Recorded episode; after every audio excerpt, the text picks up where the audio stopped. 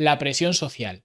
Esa sensación que se apodera de ti y te anula completamente, te impide tomar decisiones cuando estás en grupo y al final te lleva a comportarte de una forma que si estuvieras en solitario no te comportarías. ¿Qué podemos hacer ante esto? Bueno, pues eso es de lo que vamos a hablar en este episodio. Así que no te lo pierdas, vamos a ello.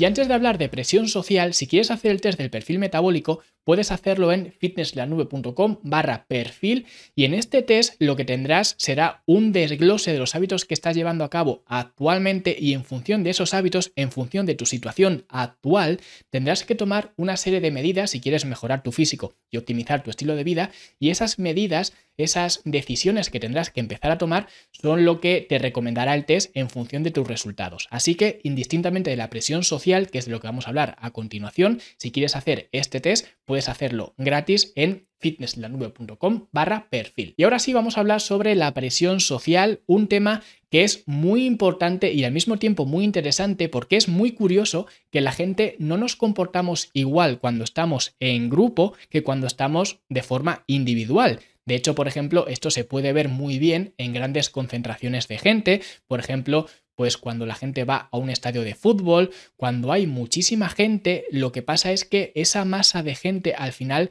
toma vida propia y el comportamiento de esa masa es muy diferente al comportamiento que tendrían esos individuos si actuaran de forma solitaria. Por eso es la presión social, porque cuando estamos en ese entorno, ese entorno nos impulsa a hacer o a tomar decisiones que en otras circunstancias no tomaríamos. Y esto ocurre, ya digo, en cualquier entorno, en cualquier circunstancia, y cuanto más grande sea esa masa de gente que se congrega a nuestro alrededor, pues más difícil es llevar la contraria a esa masa, porque la masa es más poderosa. Entonces, cuando hablamos de el fitness o cuando hablamos de mejorar nuestra forma física, habitualmente la presión social puede ir adherida a diferentes comportamientos, pero lo normal o lo más habitual es que sea en torno a la comida, cuando tenemos presión social con nuestra forma de comer. Entonces, vamos a ver qué es lo que podemos hacer con respecto a esta presión social y si realmente es algo que nos tendría que preocupar. Porque lo primero que tendríamos que preguntarnos es, ¿por qué la gente me mete presión? ¿Por qué si yo quiero tomar una serie de decisiones a la gente le afecta tanto? ¿Por qué la gente tiene que comentar? ¿Por qué la gente no se puede callar y sencillamente pues dejarte que hagas lo que quieras y ya está. Porque siempre tienes que ser pues esa persona de la que se hable en todos los eventos sociales, que siempre pues se hable de tus decisiones, de por qué haces esto, por qué haces lo otro, o por qué no haces esto, o por qué no haces lo otro. Y lo primero que tienes que saber con respecto a estas decisiones es que tú con las decisiones que has ido tomando en los últimos años, lo que has estado haciendo, y de hecho lo que estás haciendo actualmente con tus decisiones actuales es fijar un precedente. Y ese precedente es lo que esperan los demás de ti. Y cuando no obtienen eso que esperan es cuando se sorprenden, cuando se extrañan. Por ejemplo, una persona, por ejemplo, que esté bebiendo siempre o que básicamente siempre que salga pues beba alcohol, cuando tú le ofreces una copa, normalmente siempre te va a decir que sí. Pero hoy, por ejemplo, si esa persona pues no quiere beber por lo que sea y dice que no, eso a la gente le va a extrañar. ¿Por qué? Porque durante todos estos años esa persona ha estado fijando un precedente que es que siempre que le ofrecen una copa, un sábado por la noche, pues dice que sí. Hoy dice que no y eso me choca, eso me, de alguna forma, me incomoda porque no me lo espero. Y esto es lo que ocurre. Por eso lo primero que tenemos que hacer es asumir la responsabilidad de las decisiones que hemos ido tomando hasta ahora.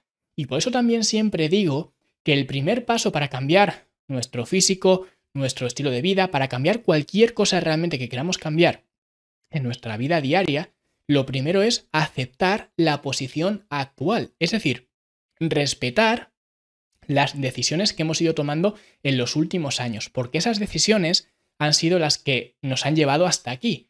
Y tengo que aceptar esa posición. No significa que me guste esa posición. Probablemente si quiero cambiar es que no me gusta, pero tengo que aceptar esa posición, porque si no lo hago, si actúo desde el odio a mí mismo, desde pues el poco respeto que he tenido a esas decisiones que he ido tomando, al final eso no me va a traer nada bueno y me va a impedir tomar las decisiones que sí que tengo que tomar si quiero cambiar cualquier cosa en cuestión, ¿vale? Mi físico, mi estilo de vida, mi lo que sea, ¿vale? Dejar de fumar, dejar de beber, lo que sea. Al final tengo que aceptar que la posición de hoy es el resultado de las decisiones de los meses, años anteriores. Y por tanto, si quiero cambiar esta posición, tengo que cambiar esas decisiones. Y es lo primero que tenemos que hacer.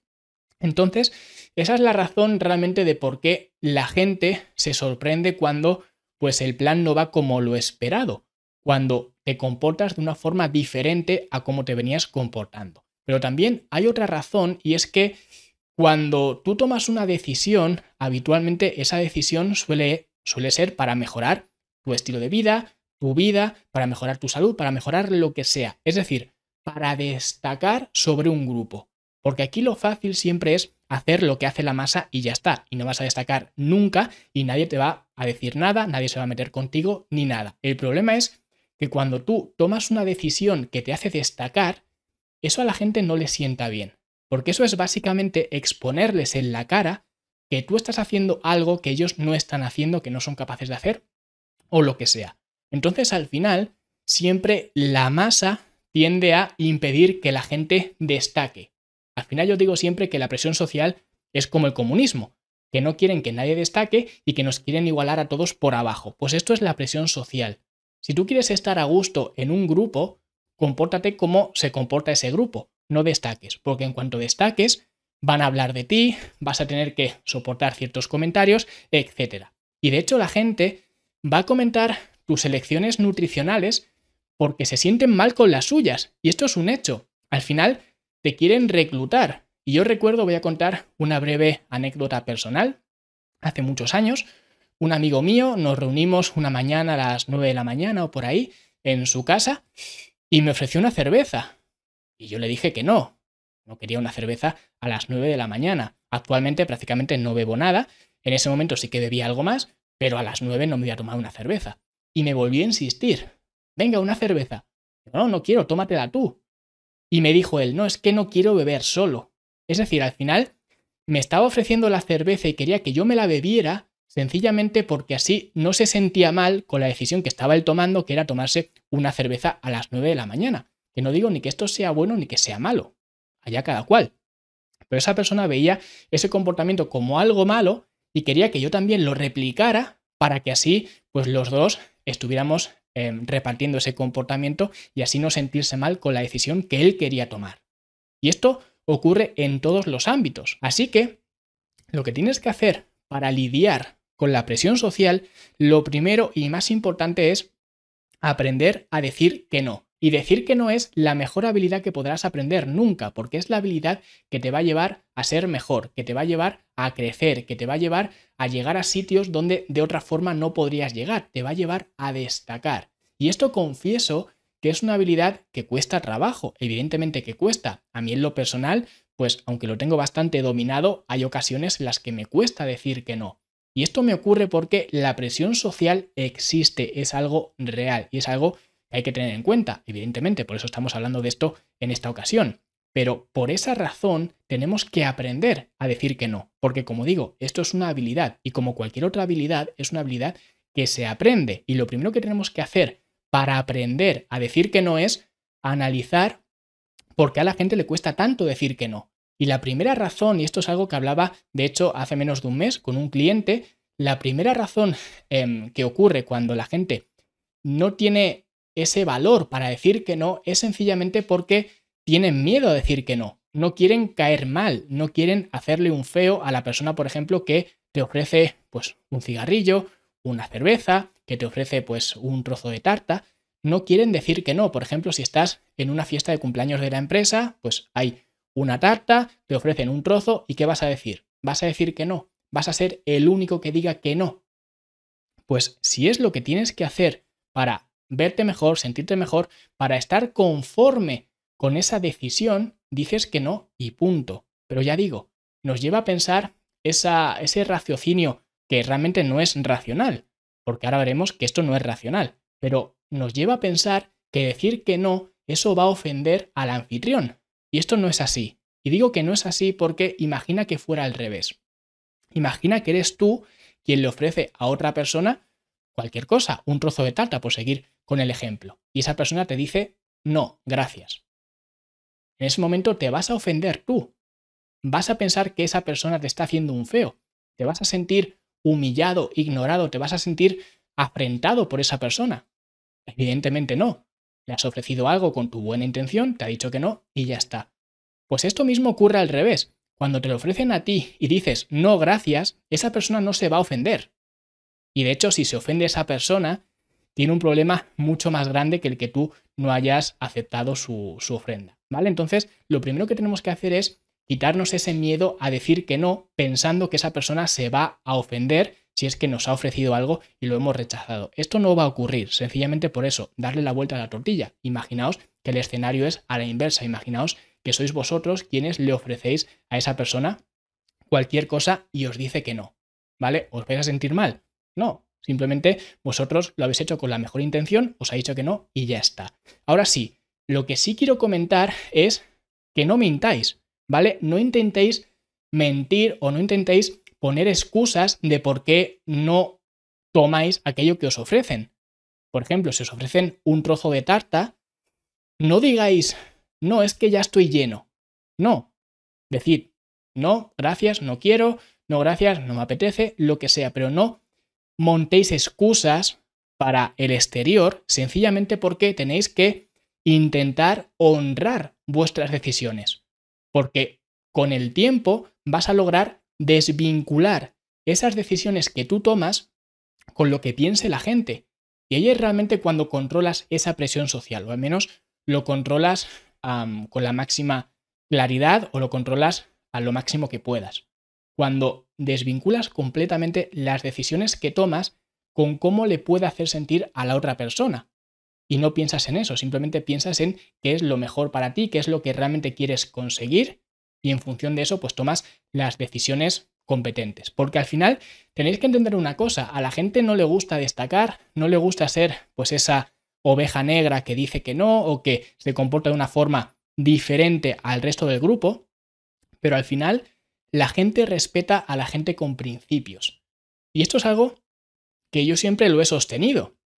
Pero es que resulta que además hace muy poco tiempo, unas pocas semanas, un amigo mío me lo confesó no tenía por qué hacerlo, ni estuvimos hablando de esto, pero me lo confesó. Sí que es verdad que llevaba unas cuantas copas de más, pero me confesó que tenía envidia, envidia, la palabra envidia, de mi personalidad, porque yo era capaz de simplemente tomar las, decisiones que yo realmente quería tomar. Era capaz de ir a una barra en una discoteca y pedir una botella de agua, que es algo que yo lo veo totalmente, pues, nimio, ¿no? Pues esa persona lo veía muy complicado, porque esa persona asociaba que si estaba en una discoteca, ¿cómo no se va a pedir un chupito o una, eh, una copa, de lo que sea? Incluso un refresco, a esa persona ya le chocaba, no quería ser la persona que se pide un refresco en lugar de una copa con, con alcohol, ¿no? A mí siempre me ha dado igual. Y yo, de hecho, he hecho botellón, ya no porque ya no hago botellones, ¿no? Pero cuando era más joven yo he hecho botellón con Coca-Cola cero evidentemente he tenido que aguantar pues algún imbécil, alguna salida de tono, etcétera, alguna burla, pero lo aguantas y ya está. Y ya digo, conforme pasa el tiempo, al final la gente respeta a la gente con principios. Y esto, ya digo, me ocurrió hace poquito tiempo, con lo cual lo tengo fresco y soy plenamente consciente de esto, de que tus principios son los que conforman quién eres. Y la gente valora a gente que tiene sus propios principios. ¿Vale? Así que, como digo, no mintáis, no intentéis esconderos, no tenéis que dar explicaciones si no queréis de por qué hacéis o no hacéis las cosas, pero no mintáis, no intentéis camuflar vuestras decisiones con lo que otros puedan entender mejor.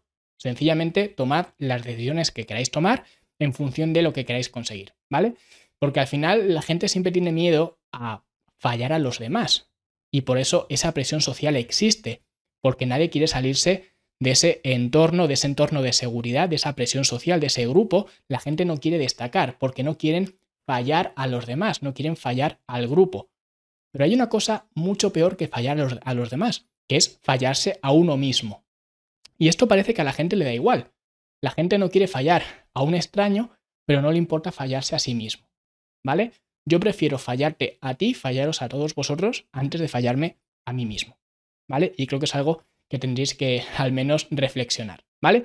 Así que determina lo que quieres, lo que de verdad te va a hacer sentir bien, no de forma inmediata, sino en el largo plazo, que es cuál es la decisión que te va a hacer sentir mejor en el largo plazo. Y en función de esa decisión que tengas que tomar, en función de cómo te quieras sentir en el largo plazo, pues toma el camino que creas más, más correcto, ¿vale? Porque la presión social existe, siempre va a existir y siempre que te intentes desmarcar de ese grupo, intentarán que no salgas. Como digo, no porque sean malas personas, no porque quieran mantenerte ahí cautivo de ese grupo, sino porque realmente ellos en ese momento no están tomando esas decisiones que tú sí que estás tomando.